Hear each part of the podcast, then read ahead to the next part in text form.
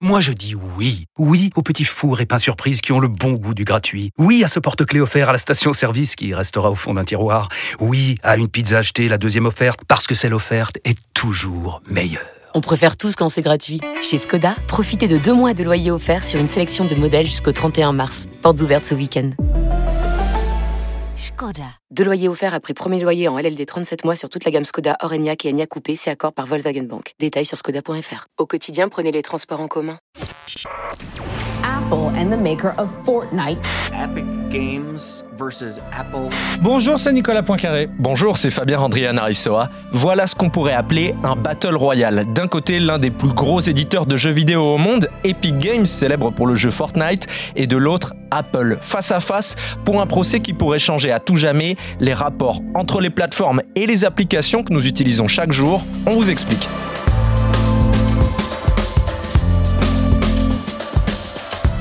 Ceci n'est pas une révolte, c'est une révolution.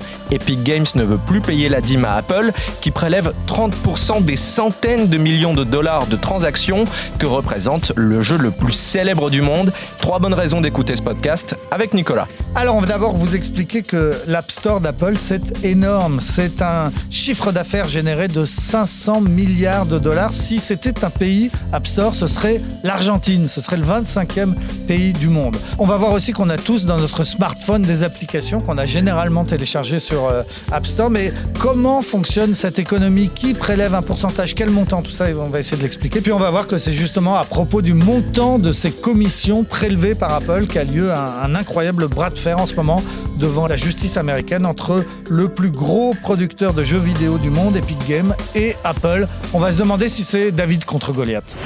Expliquez-nous le monde. Un podcast RMC. Nicolas Poincaré. Fabien Randrian Arissoa.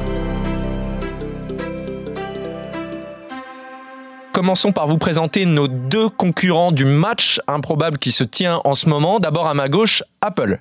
Apple, la plus grosse entreprise du monde, la première dans l'histoire qui a atteint le chiffre de 2000 milliards de dollars de valorisation euh, boursière. Donc énorme entreprise et aussi très populaire. C'est, selon plusieurs classements, la marque préférée dans le monde entier, la marque la plus admirée ou la plus aimée. Et à ma droite, et bien à ma droite, le premier éditeur du monde de jeux vidéo s'appelle Epic Games. C'est américain euh, aussi, installé en Caroline du Nord, créé par euh, Tim Sweeney, créateur surtout de Fortnite, célèbre jeu, le jeu vidéo qui rapporte le plus d'argent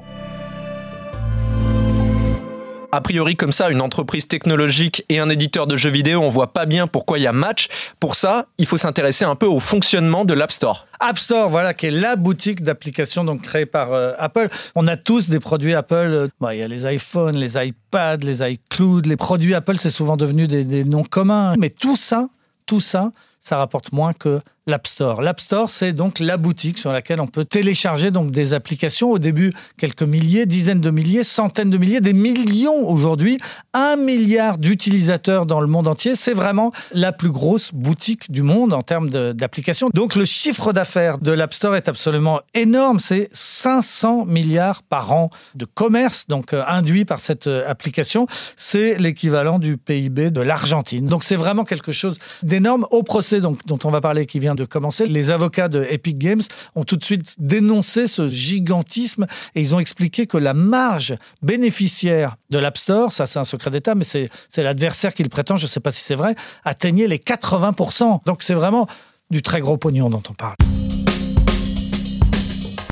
Et tout ce pognon, il ne vient pas de la création d'applications à proprement parler. Non, il vient d'une dîme que prélève Apple sur un certain nombre de transactions. Pas toutes, hein, parce que par exemple, les deux plus grosses applications sur l'App Store, celles qui génèrent le plus euh, d'argent, c'est un, Amazon, l'américain, deux, Alibaba, l'équivalent euh, chinois. Là, sur ces millions d'achats qui sont faits en ligne à chaque minute à travers le monde, Apple ne prend pas d'argent. Sinon, alors là, on atteindrait des sommes euh, encore plus fortes. Là, c'est juste un service qui est offert. Tout le monde, c'est gagnant-gagnant. Apple est content que les courses Amazon se fassent via son application. Amazon est content de faire plus de transactions grâce, grâce à Apple. Il n'y a pas d'argent. Non, l'argent, il est prélevé sur tout ce qui est immatériel, en particulier aussi tout ce qui est abonnement. Vous abonnez à un jeu, vous abonnez à, un service. Là, Apple va prendre un certain pourcentage, généralement 30% la première année si vous abonnez plusieurs années de suite au, au même service, 15% les années suivantes. Et tout ça fait quand même euh, beaucoup d'argent. Alors Tim Cook, dès le début du procès là, qui vient de s'ouvrir, il a dit que ce n'était que des miettes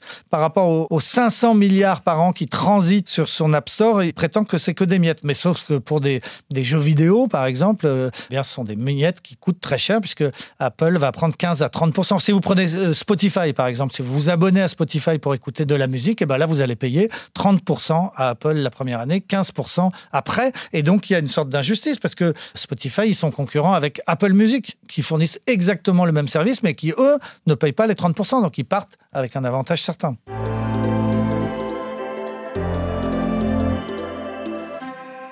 Jusqu'à aujourd'hui, personne n'avait osé s'opposer à l'hégémonie d'Apple puisqu'on ne peut pas rivaliser contre une entreprise aussi grosse. Et puis un jour arrive Epic Games. Voilà, Epic Games, c'est le producteur donc du jeu Fortnite. C'est le premier jeu au monde en termes de bénéfices. Alors, pour ceux qui ne connaîtraient pas, mais je pense que tous ceux qui nous écoutent connaissent, mais quand même, on rappelle, hein, Fortnite, c'est un jeu de guerre en ligne contre d'autres joueurs. C'est gratuit, mais si on joue, on est tenté eh bien, d'améliorer son personnage. On s'achète une monnaie virtuelle, ça s'appelle les V-Bucks, et puis ça permet d'acheter des skins qui sont des sortes de déguisements ou bien des danses pour que son personnage soit plus vivant. Ça coûte combien? Ça coûte entre 7 euros 99 pour ce qu'il y a de moins cher et jusqu'à 80 euros, enfin 79,99.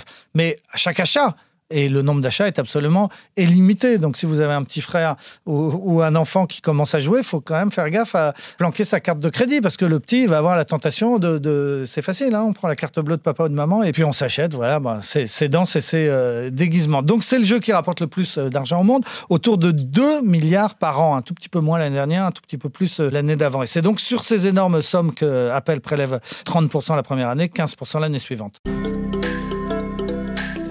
Au cours de ce procès qui se tient en ce moment entre Epic Games et Apple, on a appris que Tim Sweeney, donc le patron d'Epic Games, avait tenté, d'une manière assez diplomatique d'abord, de prévenir Tim Cook de le mettre en garde contre le côté inégalitaire de la chose. Des emails ont été dévoilés où il disait l'App Store a fait beaucoup de bien à l'industrie, mais il ne semble pas tenable pour Apple d'être le seul arbitre de l'expression et du commerce sur une plateforme d'application approchant le milliard d'utilisateurs.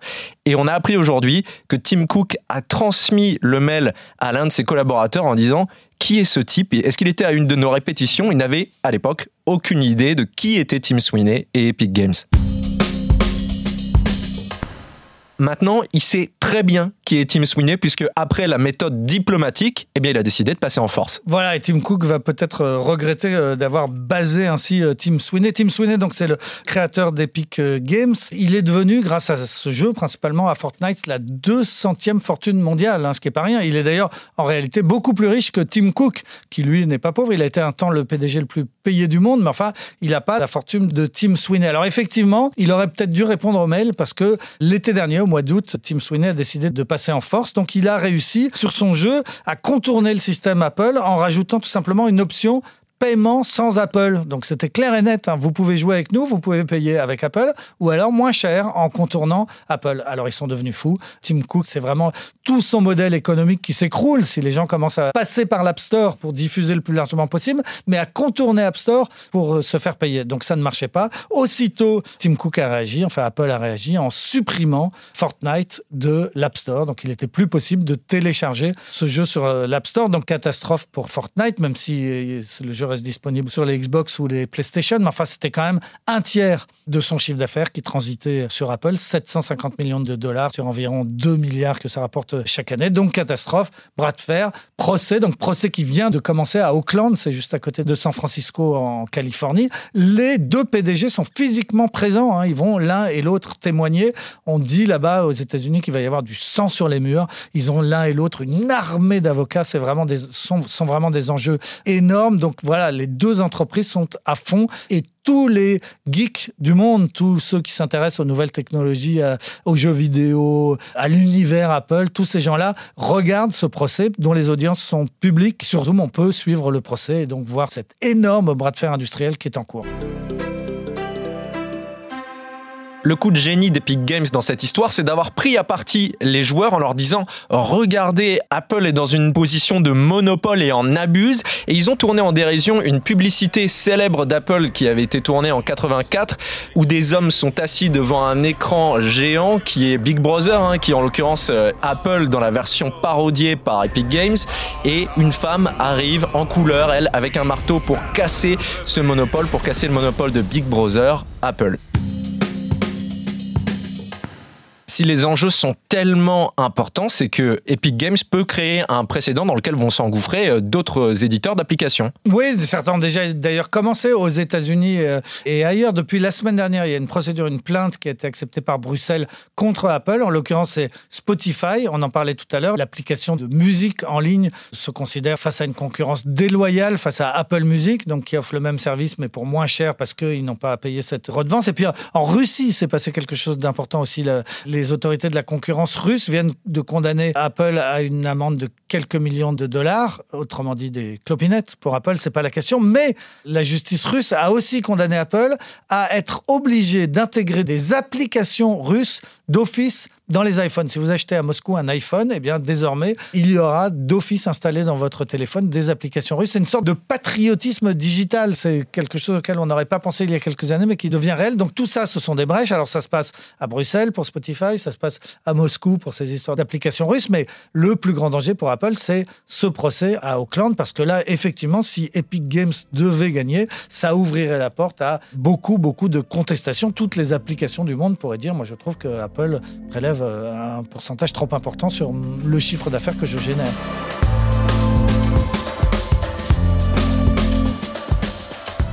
C'est la fin de ce nouvel épisode d'Expliquez-nous le monde. Merci à vous de l'avoir suivi. Si ce podcast vous a plu, abonnez-vous. Nous sommes sur toutes les plateformes de streaming, sur le site et l'application RMC. Parlez-en autour de vous. Prenez soin de vous. À la semaine prochaine. À la semaine prochaine, Fabien. Retrouvez Nicolas Poincaré dans Apolline Matin. Tous les jours à 6h20 et 7h50 sur RMC.